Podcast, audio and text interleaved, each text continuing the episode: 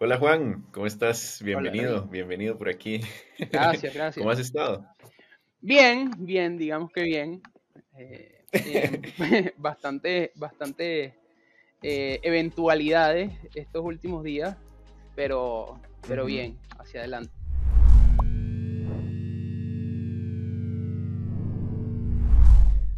Bueno, no, bienvenido de nuevo a este episodio número 7 de Soy Freelancer. Y te quería, mm, bueno, pedir que por favor te presentes, nos contes quién sos, a qué te dedicas, un poquito como para que la gente que nos está viendo y escuchando eh, te conozca. Dale. Em, bueno, Ri, yo soy Juan Rojas, eh, yo soy venezolano, sin embargo tengo cinco años viviendo acá en Argentina, en Buenos Aires vivo. Eh, soy ingeniero químico mucho tiempo trabajando con ingenieros, sin embargo, pues por varias cosas que seguro vamos a, de las cuales seguro vamos a hablar en el podcast. En este momento soy el director de un estudio creativo de postproducción y de, de render 3D eh, acá en Buenos Aires. es más o menos lo que hago. Tengo 34 años, casi 35. Em, soy músico también, tengo una banda aquí en, en, Argentina. Em, y bueno, creo que eso por ahora soy bastante ñoño, soy bastante nerd, me gustan mucho los videojuegos, los cómics, todo lo que tenga que ver con, cultura pop por ahí. Entonces. Qué buenísimo.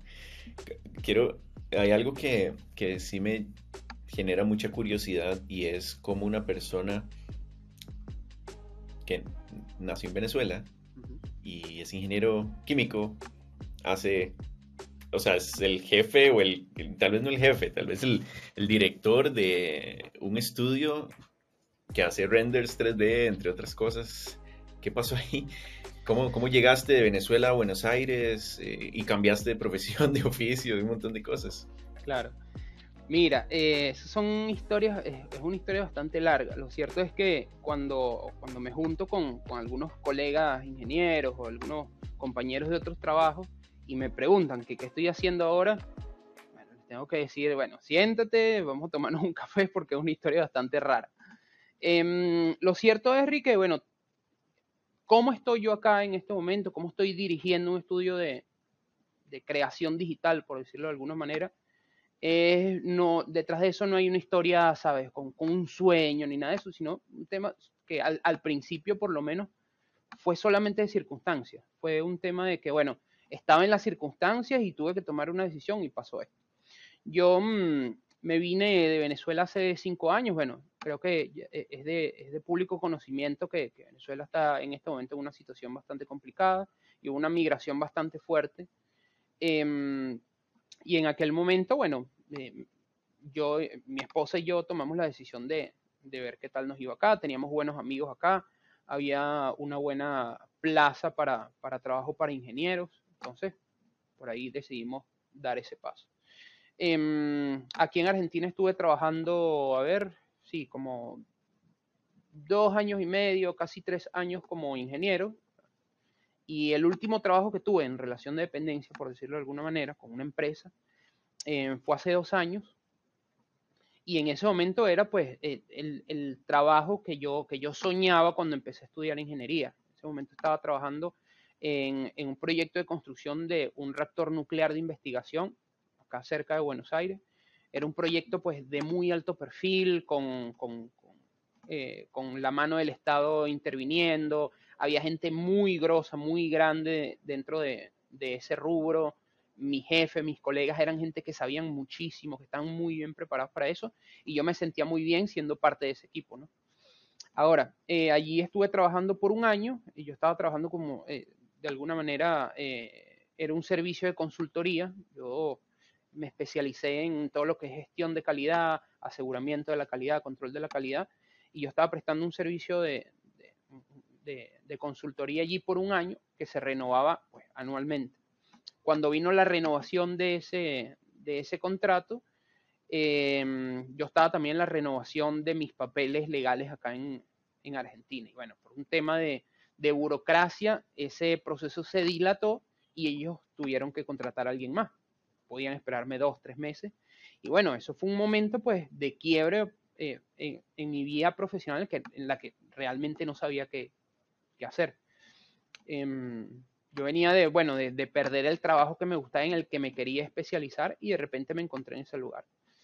Casualidad, empecé a hablar con, alguien que conocía, eh, conversábamos un poco y me dice, mira, ¿tú hablas inglés? No, sí, yo hablo inglés. Eh, cuando era joven fui profesor de, inglés mucho tiempo, mientras estaba en la universidad. sí, sí, yo hablo inglés. Bueno, mira, yo tengo una agencia de video y en mi agencia yo necesito a alguien que hable con uno de mis clientes principales que solamente habla inglés y que le pase esas instrucciones a mi equipo de editores que solamente habla español. yo, bueno, yo mismo soy, no estoy haciendo nada, así que vamos, eh, vamos a probar. Y empecé a trabajar allí.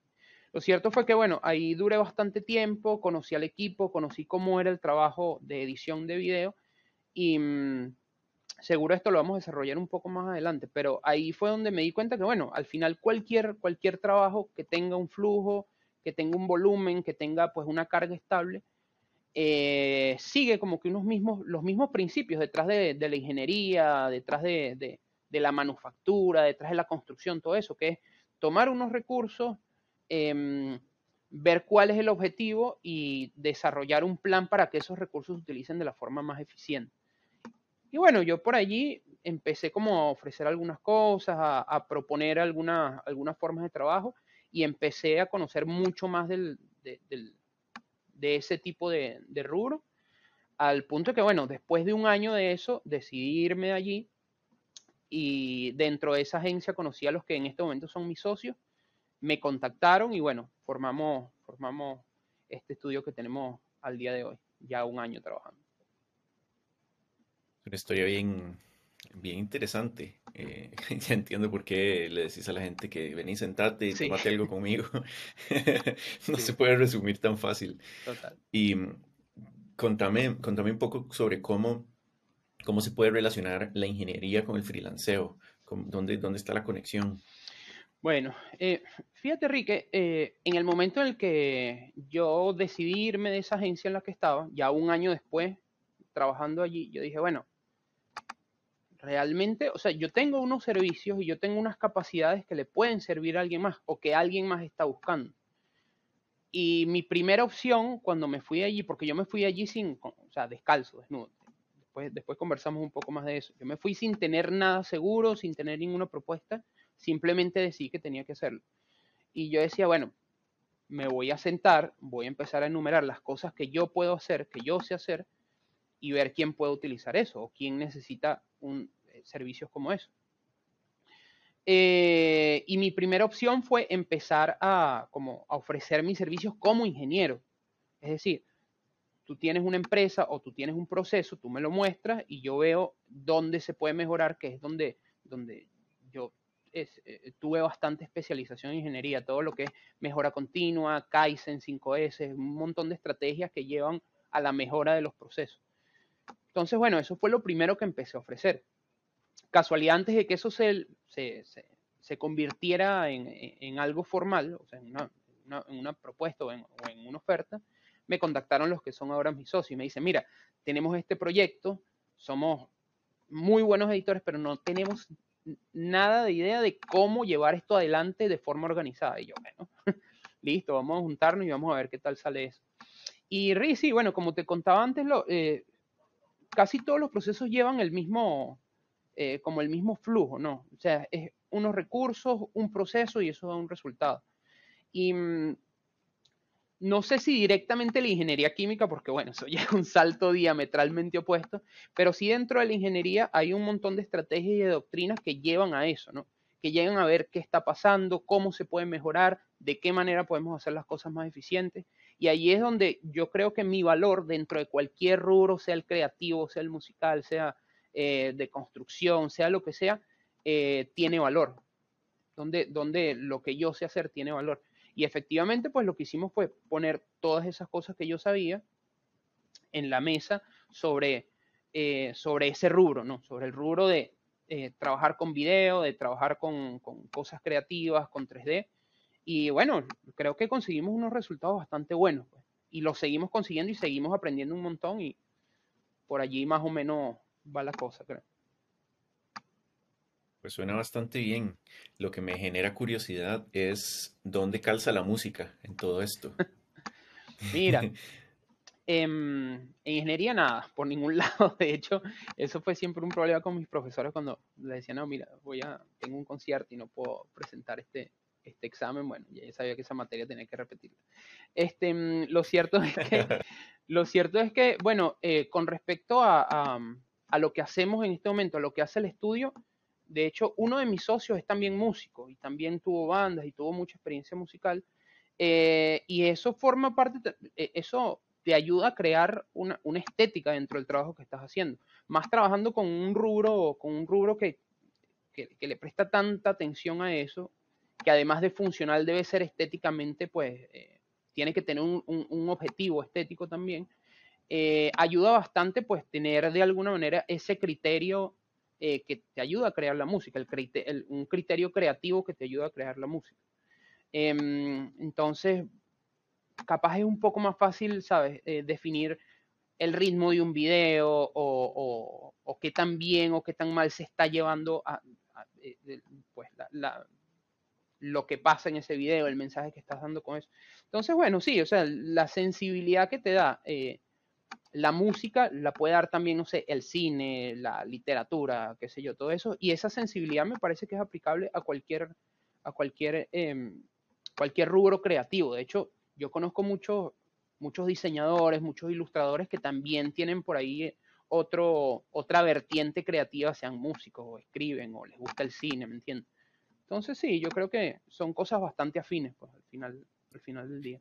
Sí, eso, eso que decís es muy interesante porque creo que hay un par de formas eh, de pensar alrededor de esto.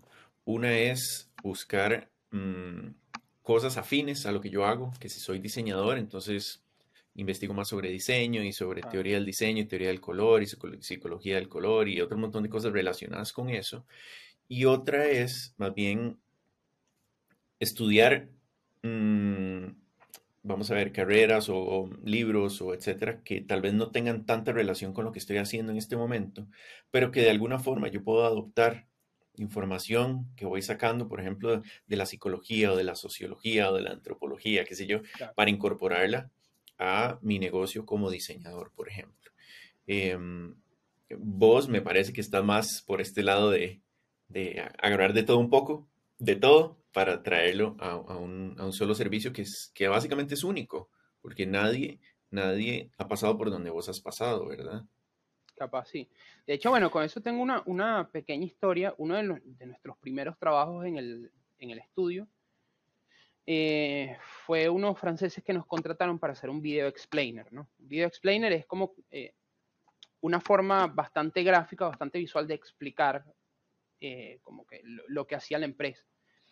Y recuerdo que en ese momento, pues esa empresa, ellos nos decían, no, bueno, lo que pasa es que esto es difícil de explicar porque eh, es un tema de ingeniería y yo callado, ya, ah, está bien. Sí, es un tema de ingeniería, de mejora de procesos, es algo llamado, seguro no conocen lo que, lo que significa eso. Y te le sí, tú me estás hablando de Lean Manufacturing. Y el tipo, pero ya va, ¿cómo? Sí, sí, exactamente. ¿Y cómo sabes tú eso? ¿Has trabajado con gente? Sí, lo que pasa es que yo soy ingeniero, creo que entiendo bastante bien el, el concepto de lo que me estás diciendo. Y lo bueno fue que ese contexto o ese, ese background que, que, que, yo tenía ayudó a que el explainer que entregamos al final del día para esa compañía, eh, por lo menos eh, siguiera más de cerca la visión que tenía nuestro cliente, que eran tipos que solamente trabajaban en el rubro de ingeniería, ¿entiendes? Y que necesitaban una forma creativa de representar lo que hacían porque a un ojo que que no, que no estuviese allí, que, que no fuera parte de ese, de ese rubro, capaz le, le resultaba muy abstracto. Todo este tema de mejora de procesos, de cómo acercas tal, eh, eh, tal proceso a otro, de cómo comunicas las cosas entre departamentos, todo eso, al final el explainer que hicimos nos salió, eh, el cliente quedó bastante contento porque, bueno, teníamos como ese background medio abstracto de cómo explicarlo. Yo me sentaba con los chicos que son unos genios Em, con, mis socios, que son unos genios, trabajando con explainers, con motion graphics, con, con animación de ese tipo de videos, le decía, bueno, ¿qué te parece si hacemos esto? O le buscaba referencias que yo conocía que ya habían en la industria. Y al final salió súper bien por eso. Qué buenísimo. Esa historia está increíble y de hecho es a, mí me pasa cuando a mí me gusta mucho leer y me gusta leer e investigar y me gusta mucho, eh, yo soy súper autodidacta, entonces me meto en Wikipedia y es donde inicio, porque es como el lugar más accesible y entonces voy como filtrando la información hasta encontrar algo que realmente me, me funcione. Y lo hago con mis clientes también. Cada vez que viene un nuevo cliente, me gusta investigar mucho la industria en la que está, porque es la forma en la que puedo darle un mejor servicio. Eh, no, no me está contratando para que le haga algo lindo, necesito algo que además funcione. Entonces, sí me gusta como sumergirme mucho en eso. Em, te quería preguntar, ¿cuáles son como los, en estos últimos dos años más o menos que tenés eh, dedicándote a esto, más o menos cuáles son los obstáculos que te topas normalmente, que vos decís, ok, otra vez venimos por aquí, otra vez esto, otra vez esto. ¿Qué es lo que te topas normalmente como obstáculo? Claro. Mira, eh, yo creo que una de las cosas eh, como estudio y como freelancers, porque también hay una, naturaleza freelancer detrás del estudio que nosotros llevamos, la filosofía y los objetivos. Eh, creo que uno de los principales obstáculos detrás de eso es crear la disciplina para que no se te hagan malos hábitos. ¿Por qué lo digo? Bueno, porque con esta libertad que conlleva ser freelancer, decidir con quién trabaja, cómo lo haces, desde dónde lo haces, esa libertad, con esa libertad también conlleva pues un, nivel de control capaz hasta mucho mayor de si, si estuvieses trabajando en una empresa. No sé si se entiende, porque quien decide, quien, quien pone las reglas, quien pone los límites sobre, sobre cómo trabajas eres tú directamente.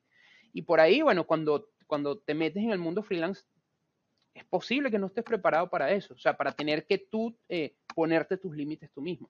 Y una cosa que me pasaba a mí mucho en la agencia en la que trabajaba era que no habían límites, no habían límites, además de que todo ese tiempo fue eh, cuando, cuando hubo la, la, época más fuerte de la pandemia, sobre todo aquí en Argentina, en Argentina hubo una cuarentena bastante fuerte durante un año y yo estaba, yo no es que estaba trabajando en mi casa, yo estaba prácticamente todo el día metido en el trabajo, porque el cliente sabía o la agencia sabía que yo estaba todo el día en mi casa y tenía acceso a mi computadora, tenía acceso a internet, entonces era bastante difícil como que establecer, eh, establecer una disciplina o establecer unos límites detrás de eso. Y eso hasta el día de hoy, o sea, hasta el día de hoy, una vez que decidimos dejar esa agencia, que decimos, bueno, vamos a poner ahora nuestras propias reglas, no es, no es algo que nos, que, nos, que nos impide hacer el trabajo, pero sí es algo con lo que, con lo que siempre tienes que ir, eh, siempre tienes que ir pujando a, desarrollar esa disciplina de saber hasta qué hora trabajar, de saber cuándo decirle que no al cliente, de entender hasta dónde se trabaja, cuáles son los servicios que realmente tú estás prestando. Eh, entonces, bueno, no sé si es un obstáculo, pero sí es algo con lo que constantemente tienes que estar Tienes que estar pendiente de eso porque si no te vuelve a abrumar. Una cosa que, yo hablo siempre con mis socios es que eh, de alguna manera quien es la, pared de contención entre el cliente, entre los deseos del cliente y mi equipo, soy yo. Entonces yo soy el que siempre estoy ahí, bueno, frenando, frenando si el cliente está pidiendo por encima de lo que realmente está pagando o los servicios que nosotros aclaramos, todo ese tipo de cosas. Y eso es un proceso de todos los días, Rick. Eso es algo que tienes que, estar como que cultivando día a día porque eh, también forma parte de la educación que tú le das a tus clientes si estás buscando una relación a largo plazo con ellos. O sea, de alguna manera tú, ofreces un servicio, pero además de ese servicio también tienes que eh, dejar en claro, por eso lo digo como de, manera de educar, de cómo tú estás trabajando y de cómo piensas tú estar trabajando frente al cliente. Y es, y es pues, es un, es un reto a veces que el cliente entienda, entienda pues eso, como que esos parámetros o, eso, o esos valores que tú quieres poner en la mesa. Yo creo que ese pudiese ser el obstáculo, no sé si el más difícil, pero sí el más constante, ¿no? En, en todo este trabajo, ¿no? Es algo con lo que siempre tienes que estar entrenando, es como hacer ejercicio, como, como, o sea, si dejas de hacer ejercicio un día, te empiezas a poner gordo otra vez. Capaz yo no sé el mejor ejemplo de esto, pero, pero es eso, ¿no? Eh, es una cosa de estar constantemente eh, cultivando esos hábitos para que no vayas atrás de nuevo. Creo que es eso, más. Claro. Pudiese decir que sería. Y, y, es que también hay clientes que nunca en su vida han sido clientes. Eso, es, mm. eso es algo también y no saben lo que es ser cliente, no saben cómo comportarse.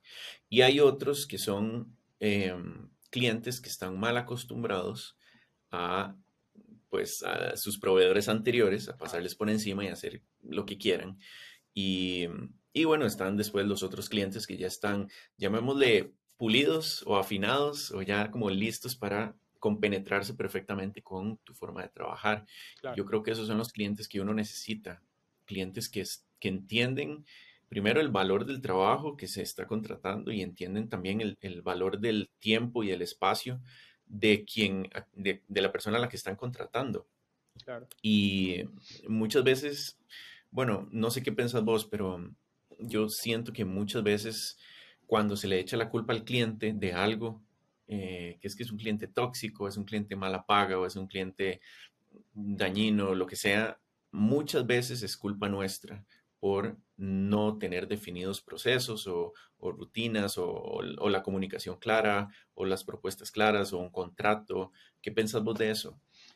Totalmente. De hecho, te tengo un ejemplo de alguna manera un poco inverso, ¿no? Eh, claro, eso es algo como muy interno de nosotros como equipo. Este, eso, eso no, no, lo conversamos así con los clientes, pero yo sigo esa misma filosofía porque, pero de alguna manera al revés. Yo digo que, mira, eh, cualquier cliente puede ser muy malo. Hasta los mejores clientes que tú tengas en este momento pueden ser muy malos. Pueden ser el cliente más tóxico, más exigente, eh, más abusador. Y, es como que todos tienen la, potencialidad a comportarse de una forma que no quieres si no se ponen, o sea, si no, se ponen los objetivos claros, si no se pone eh, como los parámetros claros. Porque nosotros nos dimos cuenta, como estudio ya una vez fuera de la agencia, eh, que muchos de los clientes que teníamos hasta el día de hoy tenían esas mismas características que tenían clientes en la agencia que eran muy malos, Rick. O sea, que eran, que eran muy, muy absorbentes, que mandaban trabajo de más. Y yo decía, o sea, nosotros fuimos los que nos encargamos de alguna manera de hacerle entender al cliente de qué forma trabajamos y desde ese momento trabajamos de maravilla con ellos. Quienes poníamos los parámetros de cómo se tenía que hacer éramos nosotros y el cliente decía sí, acepto o no, mira, voy a buscar a alguien más que me permita hacer otras cosas. Y ya, hasta ahí llegaba. Mm. Entonces, eso fue algo que nos dimos muy cuenta, pero sí, supongo que una forma más optimista de verlo es al revés, ¿no? Que bueno, este, eh, cualquier cliente puede ser muy bueno. Es muy difícil, o sea, realmente es muy difícil, es muy, eh, es muy poco probable que ya consigas un cliente que te diga, no, mira, vamos a trabajar así, yo te voy a dar, vas a trabajar conmigo dos horas solamente y te voy a pagar, no sé, dos, e, eso no pasa, es muy difícil que pase eso, al menos que, bueno, venga de, de, de ese entrenamiento previo con alguien más. Entonces queda de tu parte, o sea, es tu responsabilidad como freelancer o como prestador de servicios independientes, eh, como que ayudar a crear esa cultura. Y creo que eso también, Ri, tiene mucho que ver con el hecho de que nosotros como freelancers, y eso capaz eh, traspasa las fronteras de Latinoamérica, ¿no? Porque al final, bueno, con todo este tema de la globalización, pues es algo mucho más grande. Pero yo creo que nosotros como freelancers, o la escena freelancer, es es principalmente un ecosistema, ¿no? Y lo que yo hago afecta al siguiente freelancer. Como yo hago mi trabajo, los parámetros que yo pongo, la forma, el respeto que yo le, doy a mi trabajo, la calidad que yo le doy a mi servicio, afecta al siguiente freelancer. Perdón, al freelancer, no, bueno, también a los otros freelancers. Eh, al siguiente freelancer lo afecta. Entonces, em, depende mucho también de las circunstancias del contexto freelancer en el que uno está. Algo que nosotros, a lo que nosotros en el estudio nos enfrentamos constantemente, bueno, yo creo que ya en esta etapa no tanto, pero sí empezó a ser así cuando empezamos, es que siempre había gente, no sé, en, Filipinas, en India, en Pakistán, que cobraban muchísimo más barato de lo que nosotros cobrábamos. Y eso hacía que eh, los, parámetros generales de, cómo, de, lo que querían pagar los clientes estuviese muy por debajo de lo que nosotros eh, queríamos eh, cobrar. Una vez te empiezas a salir de esa escena, te das cuenta que hay otro mundo, hay otra forma de hacer las cosas. Por eso, eh, y eso es algo que siempre hablamos en el club, por eso creo que es también tan importante que se, que se aumente el, nivel de, de freelancers aquí en Latinoamérica. Porque es un ecosistema que al final, si el siguiente freelancer mejora, para mí esas condiciones también van a estar mejor. Yo voy a poder cobrar más por mi dinero, yo voy a tener que exigirme más para entregar un trabajo de mejor calidad y eso a largo plazo te va a dar muchos mejores resultados. Entonces sí, creo que se lleva de esa manera, más o menos. Estoy totalmente de acuerdo. Y eso de los límites con los clientes es porque uno también tiene cosas personales que hacer. no se trata todo de trabajo. Eh, vos me dijiste que sos gamer y que estás casado y que sos músico y tienes otras cosas alrededor de tu trabajo y hay que sacar tiempo para ello, para tus hobbies, para descansar, para, para comer bien, eh, para estar pues saludable, no solo físicamente, sino también mentalmente. ¿Cómo aprovechas vos ese tiempo libre luego del trabajo o antes del trabajo? No sé. Eh, ¿Cómo lo balanceas para que puedas tener una vida pues relativamente equilibrada? Claro. Em, bueno, Rick, yo creo que lo primero, lo primero que yo eh, decidí hacer una vez con, una vez teniendo pues toda esta experiencia, cómo me estaba consumiendo el tiempo trabajar como independiente, fue empezar a establecer horarios. ¿sí? Eh, y, y en el momento en el que tanto mis socios como yo tuvimos la oportunidad de tener una oficina, lo hicimos sin pensarlo. Porque hay, como te dije antes, hay una disciplina aquí que ir construyendo y si tienes herramientas que te ayuden a construir esa disciplina, pues bienvenidas sean. Y para mí una de las herramientas, pues, que para nosotros funciona muy bien es tener un espacio que sea exclusivamente de, trabajo. Es decir, yo voy allí y me cambio el rol, soy, eh, mi personalidad se adapta, bueno, a que soy el, que está dirigiendo esto, a que voy a hacer esto, estas son las cosas que tengo que hacer hoy, y salgo de allí y vuelvo a ser yo, vuelvo a ser yo Juan, el, músico, el, nerd, no sé, lo que sea, lo que está después de eso. Entonces, eso me ayuda a mí un montón a balancear mi vida entre lo personal y lo, y lo, y lo que estaba haciendo en mi trabajo. Y otra cosa que no podemos dejar de, como de, tocar en eso, es que al final es una cosa medio holística, pero al final todo tiene que ver con todo. Y si tú no tienes buenos hábitos, si tú no llevas eh, una vida con la que te sientas bien, si tú no estás llevando una vida sana, es difícil que en el trabajo em, funciones de otra manera. Yo conozco gente que es muy buena, que es muy talentosa y que pueden ser muy eficientes y que fuera de su vida capaz llevan, están tomando decisiones que no son las mejores. Pero ese no es, eso no es el común, ¿no? Entonces, como para poder, para, para poder estar bien en el trabajo y que tu trabajo funcione y que puedas cobrar la plata que quieres y que puedas trabajar el tiempo que quieras, tienes que estar bien fuera del trabajo también.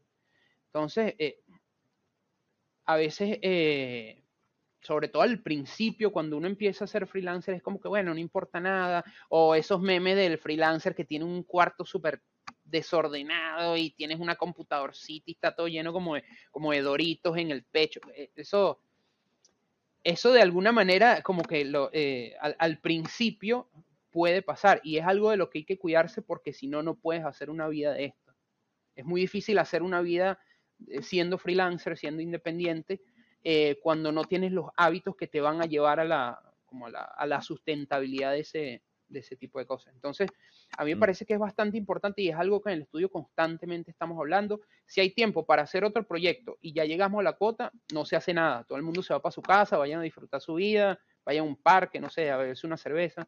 Em, porque para nosotros eso también es muy importante. Y una de las cosas que, que yo me he dado cuenta también es que mi equipo y yo trabajamos mucho mejor cuando estamos descansados. Entonces, si no, voy a trabajar más porque eso va a significar más dinero, eso es mentira. Eso no funciona. Al final terminas quemándote, haciendo cualquier cosa, tienes que retrabajar cosas, entonces eso eh, realmente eh, eh, es difícil cambiar esa, esa filosofía porque a ti desde, desde que empiezas a trabajar o empiezas a, hacer cualquier cosa, te enseña que mientras más trabajes, más plata vas a desarrollar. Y eso es una cosa como muy de los 70, muy de los 40, como de allá de la revolución industrial, ¿no? Que tienes que trabajar 150 horas porque es que tu abuelo trabajó no sé cuánto tiempo y tenía ocho trabajos y, y ya eso no funciona así. Porque ahora los trabajos funcionan otra, hay otra dinámica detrás de eso y más bien lo que hay que cuidar para ser más eficiente y para si ese es tu objetivo, ganar más plata, es estar lo mejor posible. Entonces, mm, bueno, sí, para mí es bastante importante ese tema de, balancear la vida con, el trabajo. De hecho, eh, bueno, a mí me parece que esa es de las mejores lecciones que puedes dejar hoy, me parece increíblemente valioso. Y yo lo veo, a, veces hay momentos pues que no tengo más remedio que, que quedarme trabajando tarde. Lo he hecho pocas veces, pero cuando lo he hecho me doy cuenta pronto de que no estoy siendo nada eficiente, nada eficiente. Entonces me siento a trabajar y mi cabeza anda por allá y después saco el teléfono y porque estoy cansado, no puedo enfocarme. Entonces, una hora de trabajo, me doy cuenta que trabajé cinco minutos si me fue bien. Entonces, apago todo, me voy a dormir. Al día siguiente me levanto temprano, si es que es algo que urge. Y lo que pude haber sacado en cuatro horas la noche anterior, lo saqué en media hora en la mañana siguiente. Totalmente. Estoy fresco. Es increíble, eso es, eso es mágico. Y a veces uno trata de forzarlo y forzarlo y forzarlo. No, yo tengo que sacar esto, tengo que sacar este trabajo y es la una de la mañana y tengo que seguir porque si no, no me va a dar tiempo. Pero no funciona, no, funciona. Eh, yo lo aprendí por las malas. Me enfermé por, por, como por un año. Esto fue hace, ¿qué? Unos ocho años, menos, menos. Y me enfermé mal. Yo trabajaba 12, 13, 14 horas. Bueno, trabajaba en, entre comillas, porque hay un momento después de cierta cantidad de horas de trabajo que ya uno no está trabajando, uno solo está en la oficina, ahí. cumpliendo horario, pues, de alguna manera. Cumpliendo horario, exacto. Y lo segundo que iba a decir es que si hay algo que me molesta en esta vida, son los memes de ese tipo, ese que, que dijiste.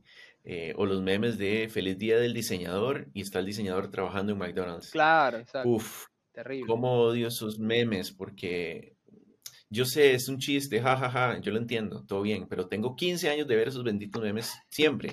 Todos los 27 de abril, feliz día al diseñador y la imagen de McDonald's.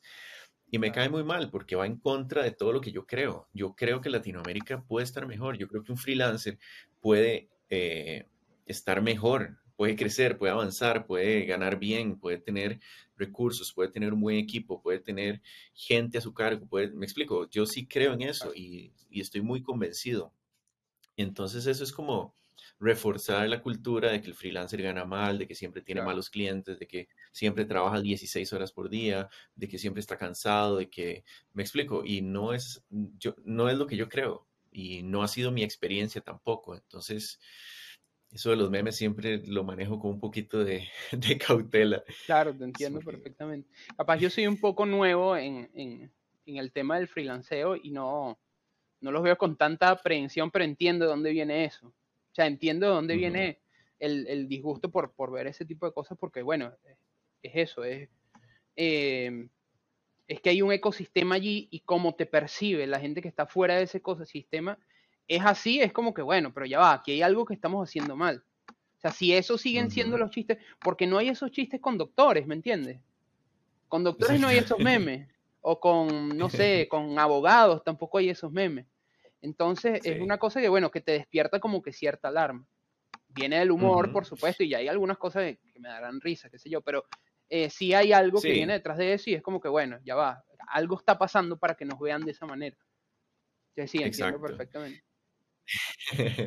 Sí, sí, es, todo un tema que hay que trabajar. Pero bueno, sigamos. Mira, mira, es que tengo curiosidad de, saber cómo un ingeniero se organiza en su día a día en una industria, voy a llamar industria creativa porque no le conozco otro nombre, pero ¿cómo, ¿cómo, te organizas en el día a día? ¿Cómo es tu trabajo en eso? Mira, em, bueno, por eso te digo que eh, hay, hay por ahí un valor agregado al hecho de que de que yo estoy metiendo mi experiencia como ingeniero dentro de, un estudio creativo, como tú bien lo, mencionas. Porque yo vengo en un mundo que es muy cuadrado, ¿me entiendes? O sea, yo antes de trabajar en este, en este último, de tener este último trabajo en el, en el reactor, yo trabajaba en una empresa de manufactura de papel. Y eso es uno más uno es dos. Ahí no hay para dónde agarrar. O sea, es eso. Entonces era un mundo como muy cuadrado, tú llenabas planillitas y de aquí a esta hora tú tenías que hacer esto.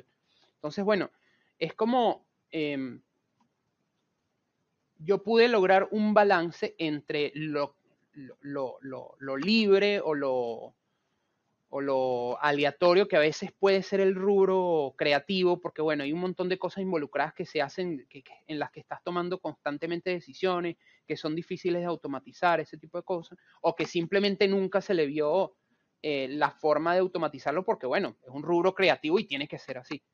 Y bueno, yo llego y digo, ya va muchachos, ¿y por qué esto, en vez de sentarnos todo el día a pensar cómo lo hacemos, no lo hacemos así?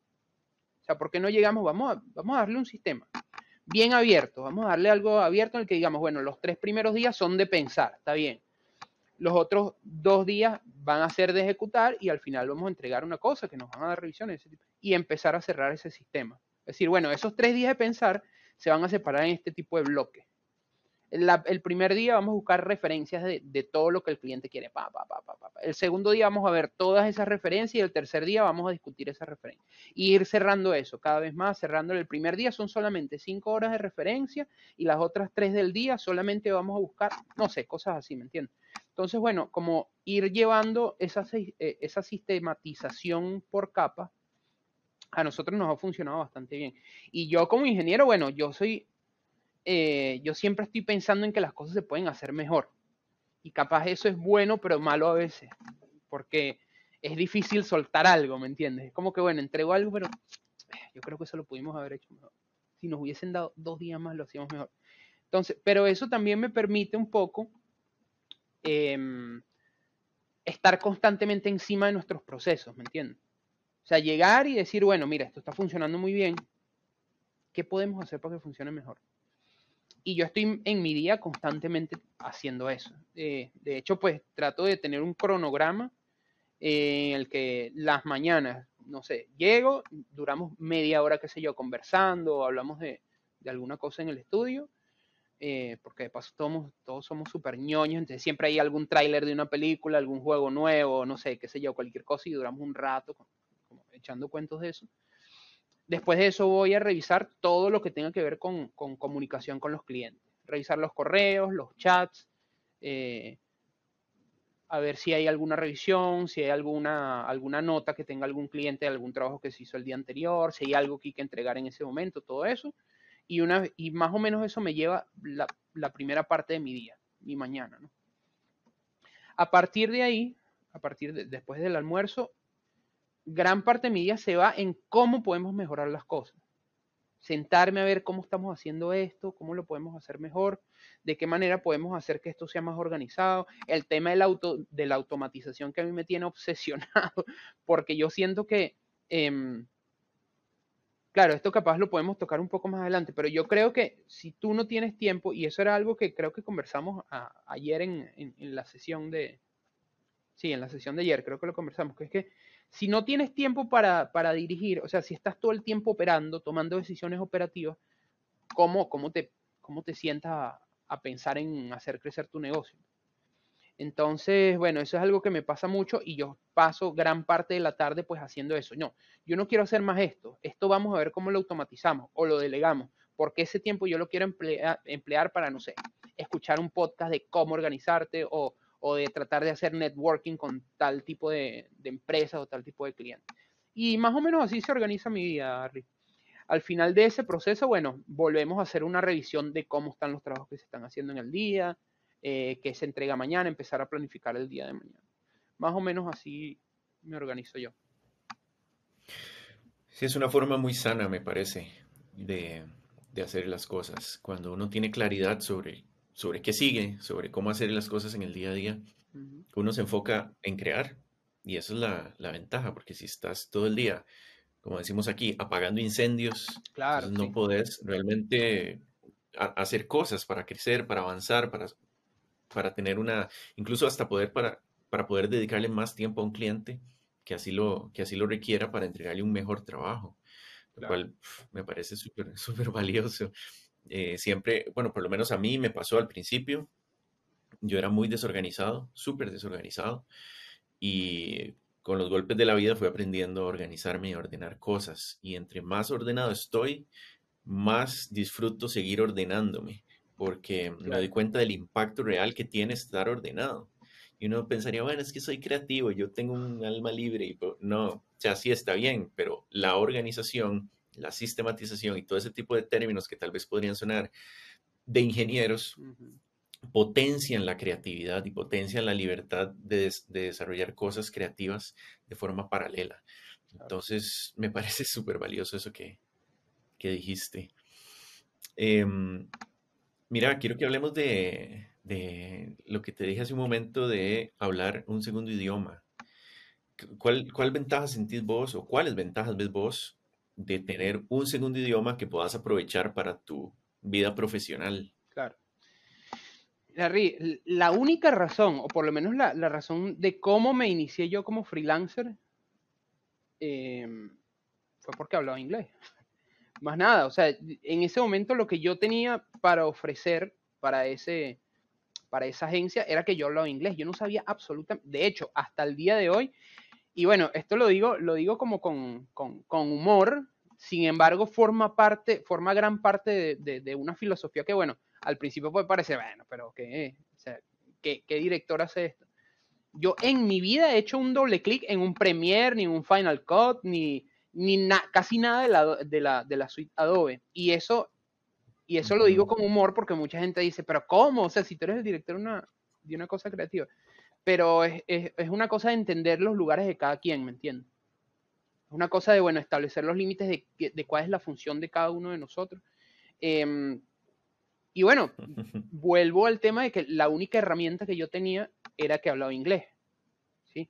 Yo no sabía hacer ninguna otra cosa. Claro, conozco un montón, eh, sé un montón de cómo se llevan este tipo de proyectos porque ya es bastante tiempo el que, el que llevo, no solamente en años, sino en dedicación a eso porque no eran dos años trabajando ocho horas, eran dos años, el primer año trabajando todo el día, todo el día haciendo cosas. Pero bueno, lo cierto es que a mí me parece que eh, tener un idioma como el inglés, que de paso es un idioma prácticamente mundial, o sea, que cualquier, cualquier, eh, cualquier persona o cualquier entidad que quiera hacer algún negocio internacional tiene que hablar inglés, que es como el idioma, el idioma por excelencia en el que se llevan los negocios. Claro, sí. Em, eso a mí eh, realmente es lo que nos ha permitido a nosotros expandirnos y hacer el trabajo que hacemos y hacer que sea rentable sobre todo siendo latinoamericano. Porque hay algo que, bueno, em, y esto es solamente refiriéndome a, la estrategia económica de uno como freelancer latinoamericano, como freelancer latinoamericano, em, que es el hecho de que, bueno, el inglés te va a permitir eh, alcanzar un mercado que tiene una rentabilidad posiblemente hasta mayor, eh, un mercado que, te va a permitir eh, expandir tus horizontes de calidad, expandir tus horizontes de cualquier trabajo que hagas.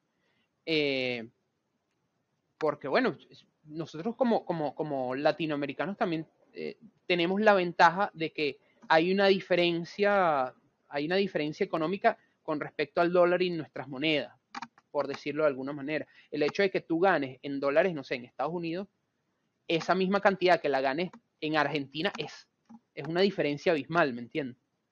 Entonces, bueno, eso a nosotros nos ha permitido alcanzar eh, otros eh, mercados en los que se mueve otra moneda, en los que se mueve otra calidad de trabajo, en los que puedes pensar en, crecer y en, potenciar tus capacidades como freelancer. De hecho, mi primer trabajo freelancer, em, justamente en esa búsqueda de, bueno, de pagar mis cuentas cuando, cuando dejé de trabajar eh, en, donde estaba, fue en una plataforma de dar clases de inglés. Una plataforma online que se llama Preply, Preply creo. Em, y yo daba clases de inglés ahí y daba clases de español también. Y uno de nuestros primeros clientes en el estudio eh, lo conseguimos por tres cosas. Primero porque tenía unos, unos editores espectaculares, que eran mis socios. Em, otro porque yo sabía organizar procesos y el cliente solamente sabía qué era lo que quería y yo le vendí el servicio de, bueno, vamos a organizar tu, tu, workflow, tu, forma de trabajar de esta manera, yo lo sé hacer, yo vengo a hacer esto, de hacer aquello, yo sé cómo trabajar con volumen. Y también porque era un canal de dar clases de español. Y yo le dije, bueno, yo también soy profesor. Entonces, pues como un paquete loquísimo, los tipos dije, bueno, está bien. Y durante mucho tiempo con ese cliente, yo grabé los videos, fui profesor de español de ese cliente, eh, manejé, el, proceso de cómo se llevaba el trabajo, porque eran, eran bastantes videos, éramos cinco profesores, y además de eso, entonces también de mi estudio venían los chicos que estaban editando esos videos. Entonces, bueno, imagínate el, el, crecimiento potencial que puedes tener siendo un freelancer, sabiendo un idioma, sobre todo como el inglés, capaz hay otros idiomas que te pueden permitir alcanzar otros, otros mercados, pero hablo del inglés porque es mi experiencia. Eh, pero sabiendo, sabiendo inglés, eh, puedes llegar a, horizontes que capaz no puedes llegar solamente en Latinoamérica. Entonces, sí, a mí me parece que, bueno, como freelancer, como, eh, como trabajador que, estás en, un, en, en, una escena tan global como el, del, como, como el de ser freelancer, como trabajar remotamente, como trabajar con cualquier persona del mundo, me parece una herramienta que te potencia muchísimo solamente hablar inglés. Así que bueno, así lo veo yo. Bueno, ya saben, dice Juan que aprendan inglés, esto es demasiado importante. Si no estuviese ocupado, le ofrezco clases, pero ya no puedo, ya, ya me retiré. Sí, vieras que a mí me ha traído muchos beneficios también el inglés, hablar inglés, entender inglés. Y mm, principalmente algo que me ha funcionado es para aprender cosas nuevas, porque hay mucho del contenido que es increíblemente valioso que no está en español, no existe, no existe. Entonces, el hecho de entender el inglés me permite consumir contenido y abrir incluso conocer otra, otra perspectiva de otra cultura, otra forma de pensar. Eh, incluso que siento yo que los gringos en algunas cosas están bastante más adelante que, muchos países de Latinoamérica, entonces me permite entender otra perspectiva, eh, incluso ver como el futuro, qué es lo que me espera si hago algo hoy de esta forma.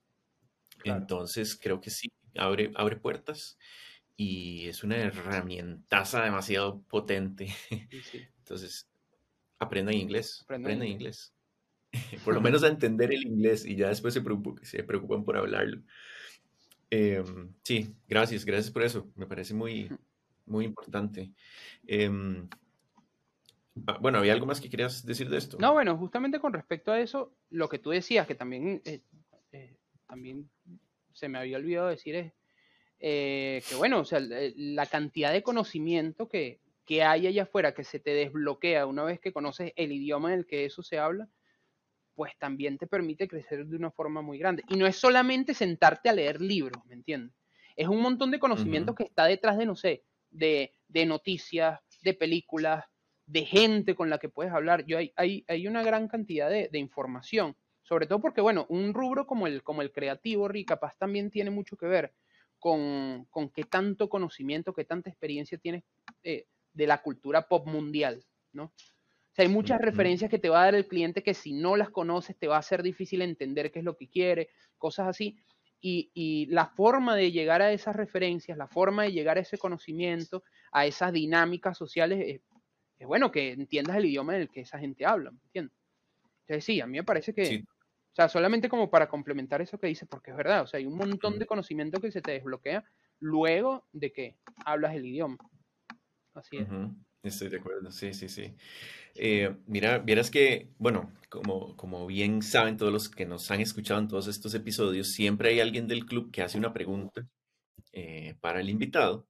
Y en este caso, lo que voy a hacer es fusionar las dos preguntas que hicieron porque creo que están conectadas de alguna forma. Eh, una pregunta la hizo Adri y otra pregunta la hizo Lucas. Y entonces voy a, voy a tratar de fusionarlas en este momento. Em, ¿Cuál ha sido la, o cuál fue, o cuál es la mayor dificultad de ser freelancer en otro país? ¿Y qué consejo le darías a una persona que quiera migrar de un país y continuar su vida como, como freelancer? Claro, bueno, tan, buenas esas preguntas, como dice Adri, tan, tan crocantes. Em, tan crocante. Sí, mira, yo creo que la principal dificultad de ser freelancer eh, y, no, y no solamente como a nivel de ser, de, de, de, de, ser inmigrante o de vivir en otro país, sino en general es eso, es desarrollar la disciplina o, los hábitos que te permitan hacer ese trabajo en cualquier lugar. Y ese, y ese también es mi consejo para cualquier persona que quiere ser freelancer y emprender ese tipo de camino en otro país. Que bueno, lo más difícil o el reto realmente de todo esto es crear los hábitos y crear y, como que diseñar un proceso que sea prueba de mudanza, que sea a prueba de circunstancias, O sea, porque de nada sirve decir, soy freelancer, pero dependo de mis circunstancias, o sea, de, de estar en esta casa, de estar en esta economía, de estar en esta... O sea, realmente no eres tan, tan independiente entonces. Entonces, bueno, ahí hay algo involucrado que tiene mucho que ver con que una de las razones por las cuales eh, la gente se hace freelancer mayormente es porque eso implica un montón de libertades, ¿no? Pero esas libertades se vuelven, se vuelven, se vuelven algo malo si no tienes los hábitos y los límites y, los, y los procesos para soportarlas. Entonces, em, creo que sí, o sea, la principal dificultad que yo he visto siendo freelancer en otro país ha sido crearme los hábitos como para que eso pueda ser sustentable en cualquier lugar. O sea, porque la cosa es que, bueno, yo en este momento estoy en Argentina y me gusta un montón Argentina y tengo planes de quedarme acá, pero quién sabe qué puede pasar en el futuro. No sería la primera vez que me tengo que ir de un país porque pasa algo. Entonces, eh, es también pensar un poco futuro y decir, bueno, ¿cómo puedo yo hacer de esto que estoy logrando, que es muy importante para mí, que es mi forma de vivir, que es, la, eh, que es algo que, que, que, en el futuro se va a convertir pues en, en, mi forma de estar tranquilo? ¿Cómo hago yo que esto pueda ser sustentable en cualquier lugar? O por lo menos en un lugar en el que tenga las mínimas, las mínimas condiciones. Entonces, ahí voy a la segunda pregunta, la que me hace este, Adri, que es... Eh, yo creo que el, mejor consejo que le podemos dar a cualquier persona que quiere ser freelancer y que de paso eh, quiera hacerlo en un, nuevo país es eso, es buscar estar siempre pensando en cuáles son los hábitos, cuáles son, cuál es el proceso, cuáles son las circunstancias que te pueden ayudar a lograr que eso sea un oficio a prueba de todo, a prueba de mudanzas, a prueba de contexto social, de económico, de todo eso. Creo que eso sería lo más importante. Y es algo en lo que yo constantemente también estoy pensando, ¿entiendes? Algo que yo estoy, bueno, ajá, yo gano en, esta, en este tipo de moneda. ¿Cómo hago yo para cambiarla en cualquier lugar del mundo? Ok, bueno, entonces vamos a abrirnos una cuenta aquí, vamos a hacer esto, vamos a tratar de perseguir abrirnos este, este tipo de, de, perfil, todas estas cosas.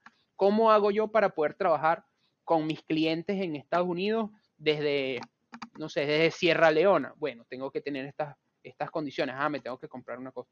Entonces, bueno, básicamente cómprense una buena laptop. cómprense una laptop que les permita trabajar en cualquier lugar y bueno, de ahí en adelante, sí. detalle, creo. Qué buenísimo eso. Sí, sí, yo, yo, a mí siempre me gustó la iMac, la grandota. Y esa fue mi primer computadora de trabajo. La saqué con un préstamo estudiantil cuando comencé a estudiar. Entonces venía como incluido dentro de todo el paquete y esa fue mi, primera compu y me funcionaba súper bien porque yo no me movía a ningún lugar. Y después me di cuenta, bueno, la actualicé, compré la, siguiente versión y así. Después dije, ok, creo que necesito cierta movilidad, necesito tener la libertad de que si quiero ir a un café a trabajar, pues me puedo llevar la compu y voy a trabajar y ya. Y entonces ahí fue cuando dije, bueno, creo que es momento de una laptop, pero ¿cuál? Y la ventaja es que la compu que tenía la pude vender a buen precio y me permitió entonces eh, conseguir la laptop y a, un precio también decente. Y, así, así lo fui, lo fui escalando y ahora, bueno, la que tengo me funciona perfecto y la batería es buenísima y que eso es, eso es importante. O sea, no es lo mismo tener una laptop que tener una laptop que tenga buena buen rendimiento de batería.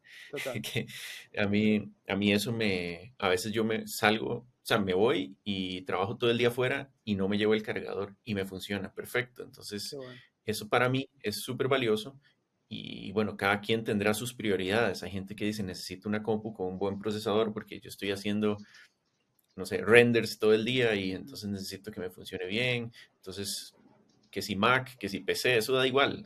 lo importante es que cada quien escoja el equipo que le sirva mejor. A mí me funciona una laptop y esa es la que tengo y me sigue funcionando y estoy feliz y, me da como esa sensación también de libertad. Entonces, bueno, sí, me parece muy... Fíjate, Rick, que yo acá en casa tengo, o sea, tengo mi computadora con la que, con la que juego también, entonces, bueno, o sea, es, una heladera lo que tengo aquí. Sin embargo, en la oficina, que es el lugar a, donde voy a trabajar, los muchachos que trabajan, bueno, que necesitan pues eh, cierto poder, tienen computadoras de escritorio que son muy buenas. Y yo en mi, en mi escritorio lo que tengo es una laptop.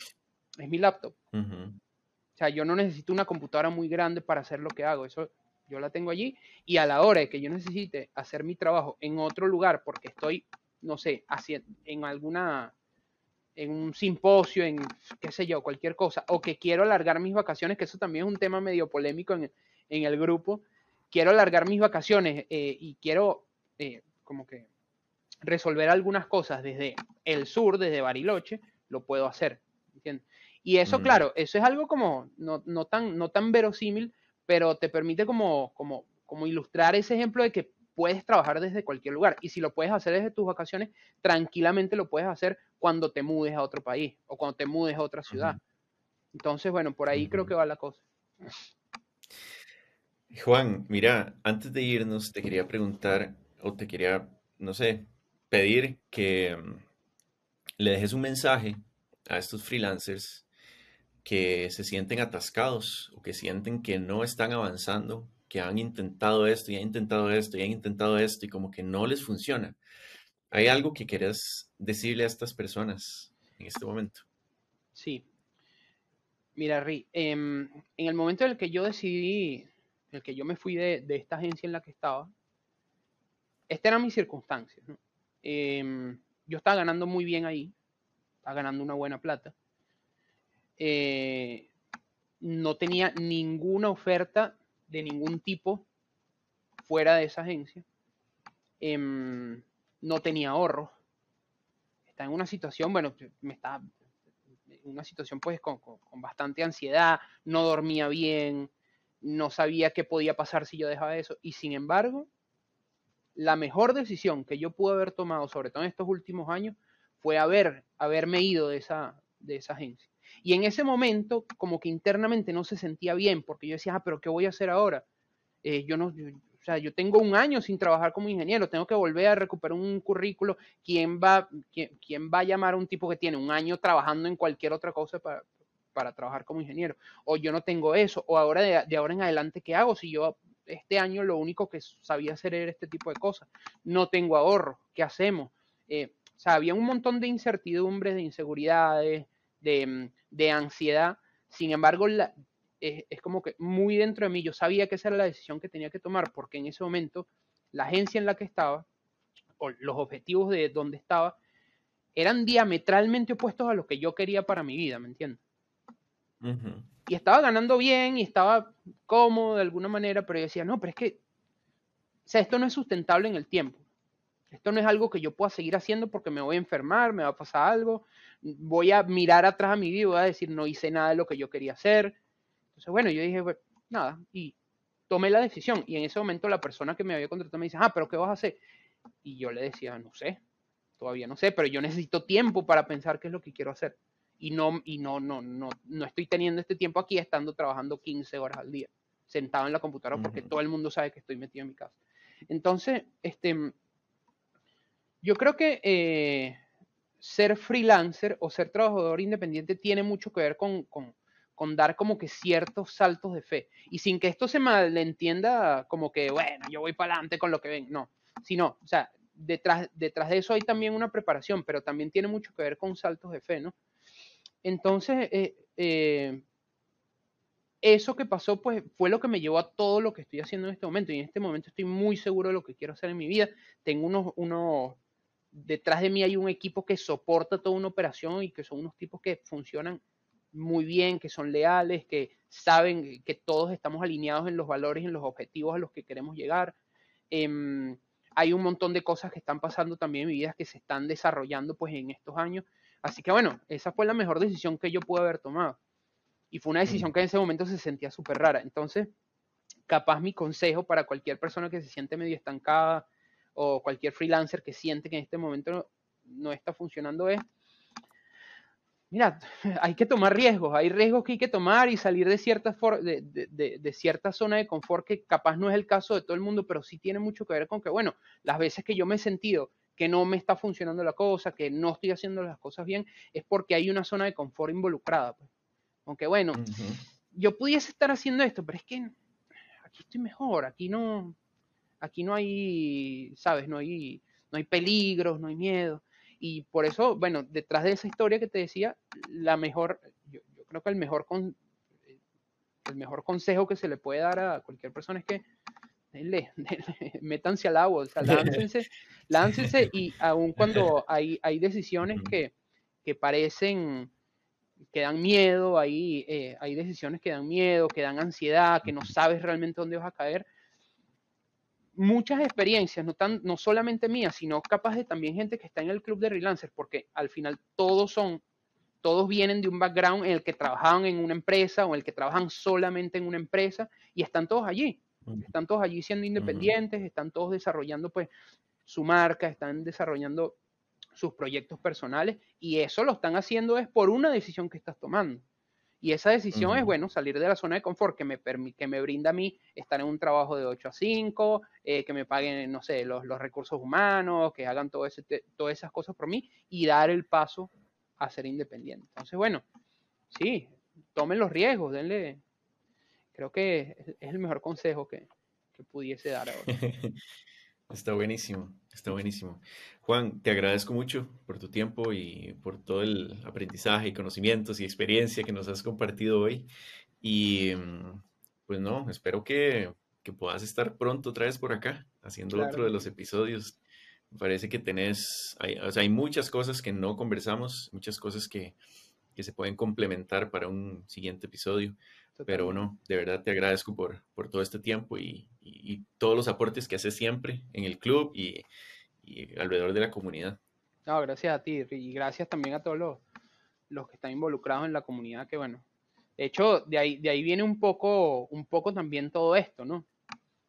Yo un día, un día mi esposa me pasa un post de, la cuenta de Freelancer CEO y yo, ah, mira, qué interesante. Pero porque lo vio así, no sé de quién.